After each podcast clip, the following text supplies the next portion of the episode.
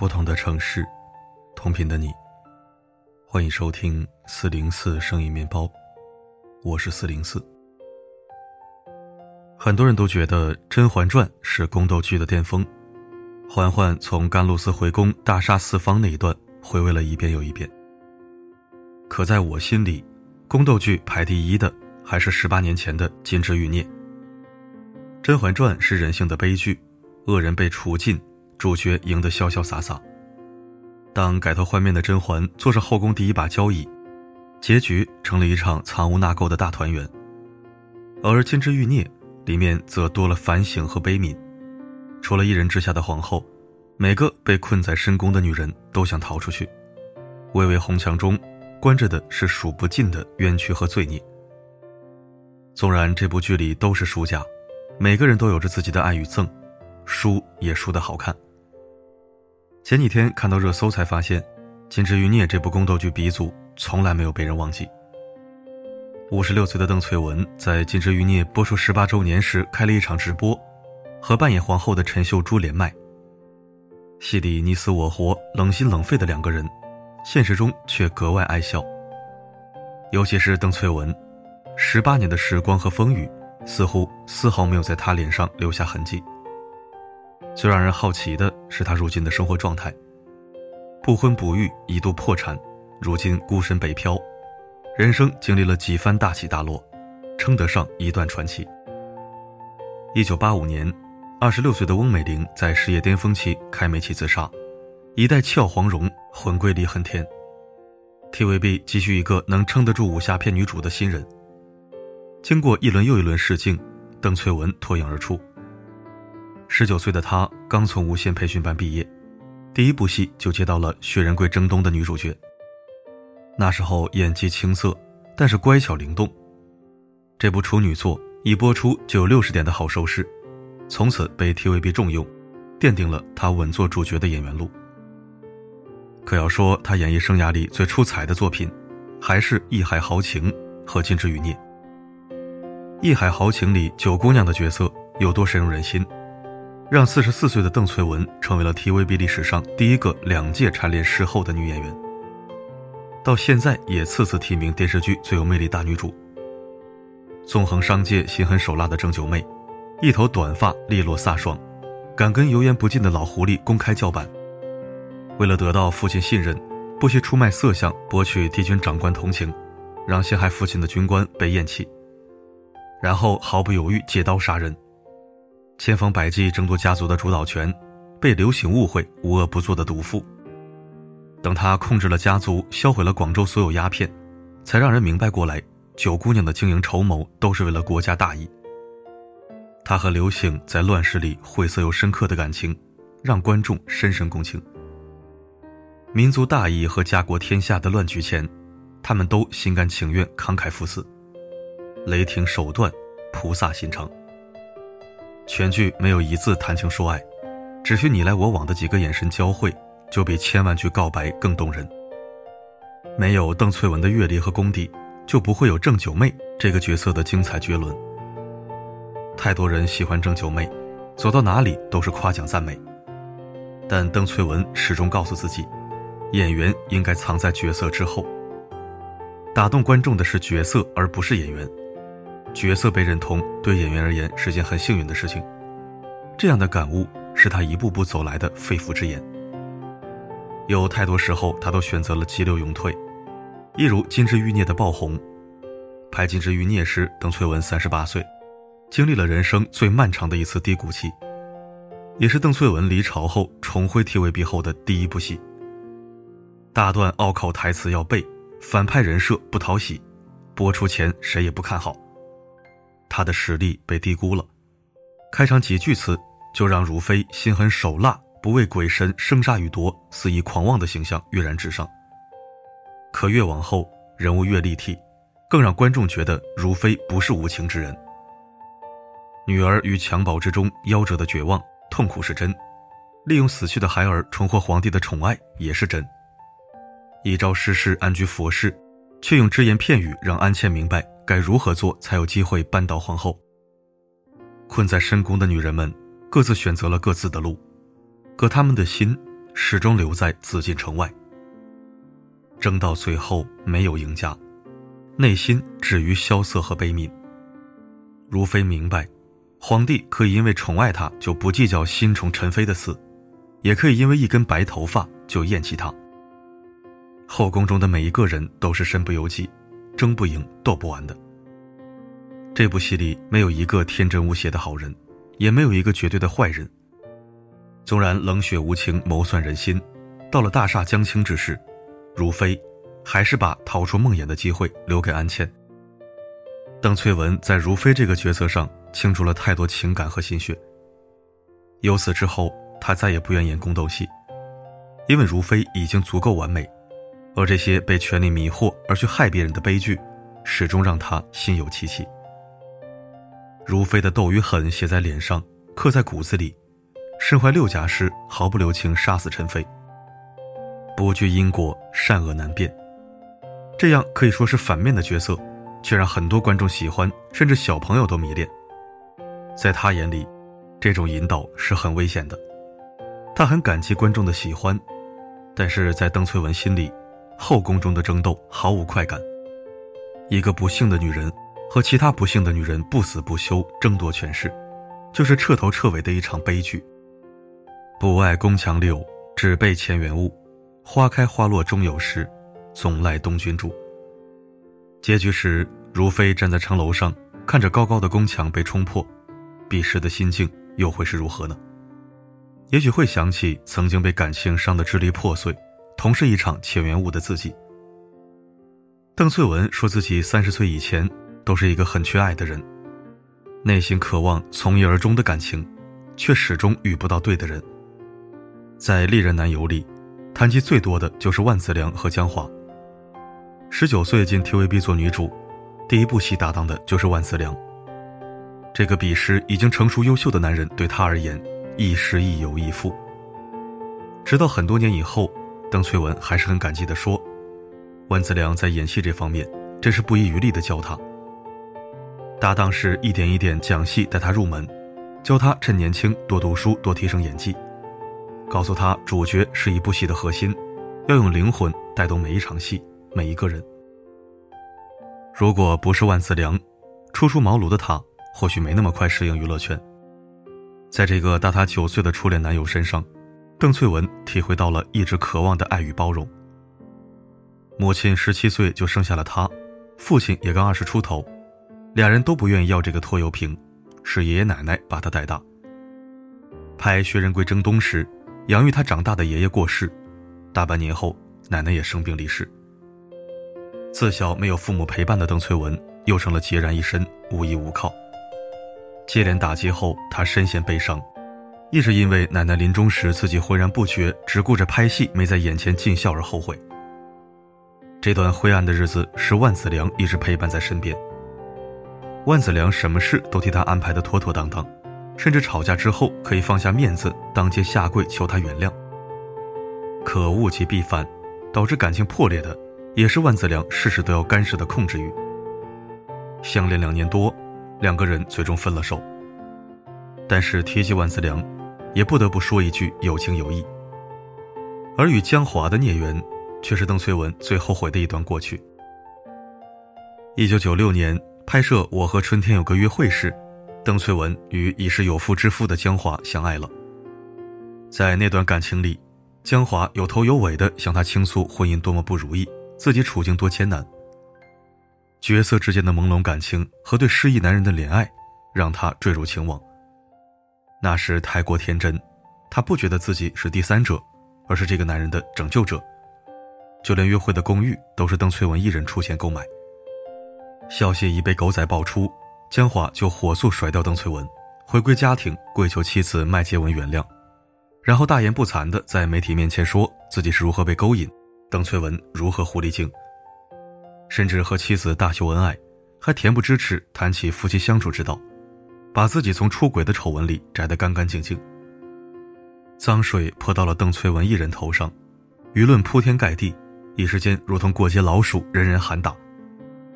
明明自己才是在妻子孕期出轨、搞出一场婚外情的主角，怎么现在就成了邓萃雯一个人的错了呢？私生活的污点在任何年代都足以毁掉一个如日中天的女演员。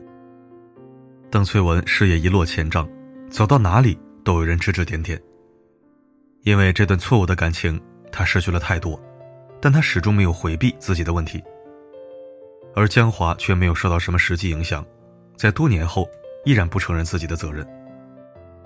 在感情里，女人始终是弱势，太过依赖一个人就会失去自我，逐渐变得患得患失、敏感脆弱，一厢情愿、飞蛾扑火。遍体鳞伤走出这段错误的感情，她才明白，一个人永远没办法靠别人给自己幸福。几十年后回头看，三十岁之前的感情哪里叫爱？有崇拜，有迷恋，就是没有清醒又恰到好处的爱情。但如今五十六岁依旧单身的他，仍然期待爱情，只因为看多了娱乐圈的人心险恶，看人也变得火眼金睛。没有遇到合适的人，那就享受孤独，爬香山、逛北海公园，一个人逛街看展。生活很简单，但心灵是前所未有的平静。很多人觉得邓萃雯如今孤身一人，活得好清醒。她的清醒是一路跌跌撞撞悟出来的。一个没有任何背景的女孩，要付出旁人百倍的努力才能得到现在的位置，更要拼尽一切，才能守住女主角的位置。十九岁就在娱乐圈大放光彩，有数不尽的粉丝和倾慕者。他不敢放松，因为身边没人可以依靠；不敢穷，因为吃够了苦头。那时的 TVB 对艺人演员要求严格，人人拿月薪。邓萃雯第一年工资是两千五。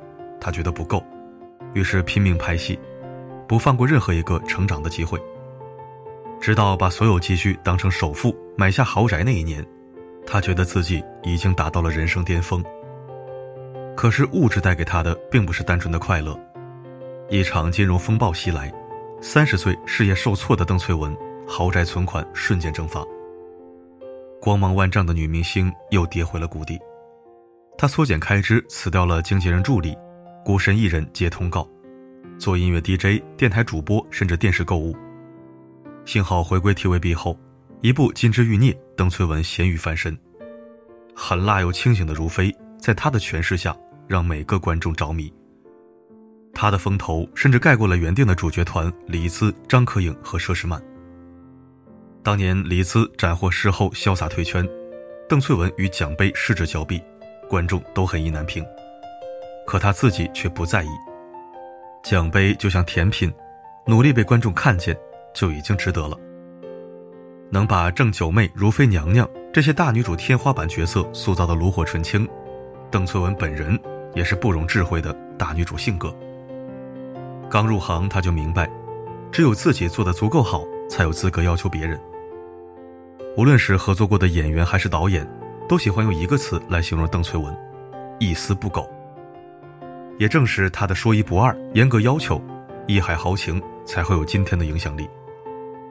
角色与演员互相成就，在郑九妹身上，邓萃雯看到了女性角色的另一种状态，不再需要男人保护，那么帅气，那么飒，那么有担当。回想自己十多年来演过的所谓女主，只不过是男主的女朋友，她想演的女主，不是站在大男主旁边的一种陪衬、一件装饰品。他要争取更多的真正的女人戏，不是为了情情爱爱斗来斗去，而是有理想、有魄力的大女主。很多人不知道《义海豪情》这部戏定的前两个名是《红粉商人》和《妻妾成群》，尤其庆幸定了如今的名字，有格局、有胸襟。娱乐圈的趋炎附势与宫廷斗争相比，也不遑多让。邓萃雯能留住这份坦荡的真性情，来之不易。一部好的作品，同样需要演员与演员之间的互相成就。李耀祥能接到柴九和刘醒的角色，邓萃雯功不可没。他在出演《巾帼英雄》和《一海豪情》之前，入行十几年只当过一次男主角。戏还没定时，邓萃雯就一次次告诉导演：“我特别想和黎耀祥合作一次。”配角戏都能演得那么好，他值得一个浓墨重彩的角色。说白了，主角只要平平稳稳演到头，几十分钟的片子大半时间都在露脸，观众怎么也能记住。而配角不一样，一集只有这么两个镜头，演得出彩才有翻身的机会。李耀祥脚踏实地几十年，高材生从无线毕业，却始终郁郁不得志。客串做龙套配角做到影帝的刘青云都替他鸣不平。在娱乐圈几经沉浮，邓萃雯早已放下了对只做主角的执念，更不吝于推荐她敬佩的同行。一部《义海豪情》，李耀祥直言，演得痛痛快快，死而无憾。迈进四十岁后，他放下了诸多枷锁，已不再害怕孤独。年轻时拥有的只是胶原蛋白和用不完的精力。到了三十岁、四十岁，才真正懂得了什么是人生。他不再为自己有一天被取代而感到内心恐惧，放慢脚步，找到自洽的方式。戏要拍，但一定要挑好剧本。别人的评价都不重要，有人夸就会有人骂，谁又能真正做到人人满意呢？让自己幸福的能力，始终都要掌握在自己手中。前段时间看到邓萃雯和万绮雯在经典永流传的舞台上一起奔赴二十年后和春天的约会，才发现她的歌喉也一样美妙，也才察觉到距离当年我和春天有个约会青春无敌的姚小蝶已经过去了四分之一个世纪。他的双重奏去采访时，她像个小姑娘一样拿着花花绿绿的展览宣传册从七九八大楼跑出来，这样的青春活力。对生活的热情，没人看得出来。他已经五十六岁，年过半百，毅然决定离开生活了几十年的香港，到北京定居的随性和魄力，和当年离开 TVB 时一样随性。似乎一切都变了，但他好像什么也没变。不断想起他在每一个人生低谷时支撑自己时的那句话：“活什么心态，我就是几岁，保住命。”就能从头再来。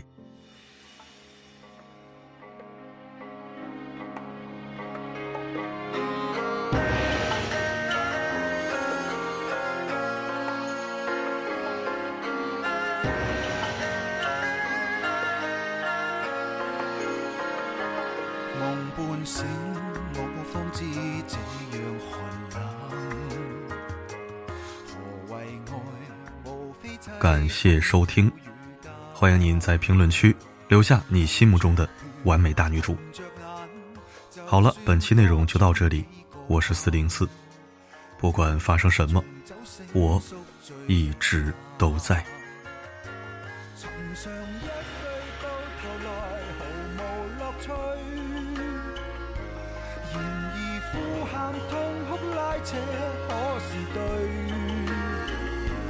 为何烧到猛火里，我都不介意伴随。话我知，这生醒了又再醉。问苍天，有几多快活儿女？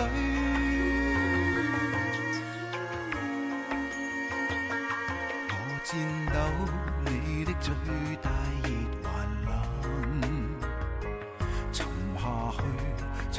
枕边黑发间，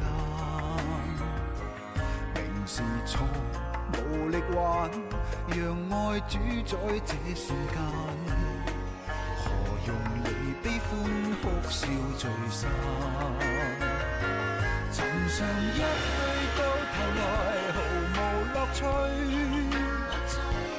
然而呼喊痛哭拉扯，可是对？为何烧到猛火里，我都不介意伴随。话我知，这生醒了又再醉。问苍天，有几多快活儿女？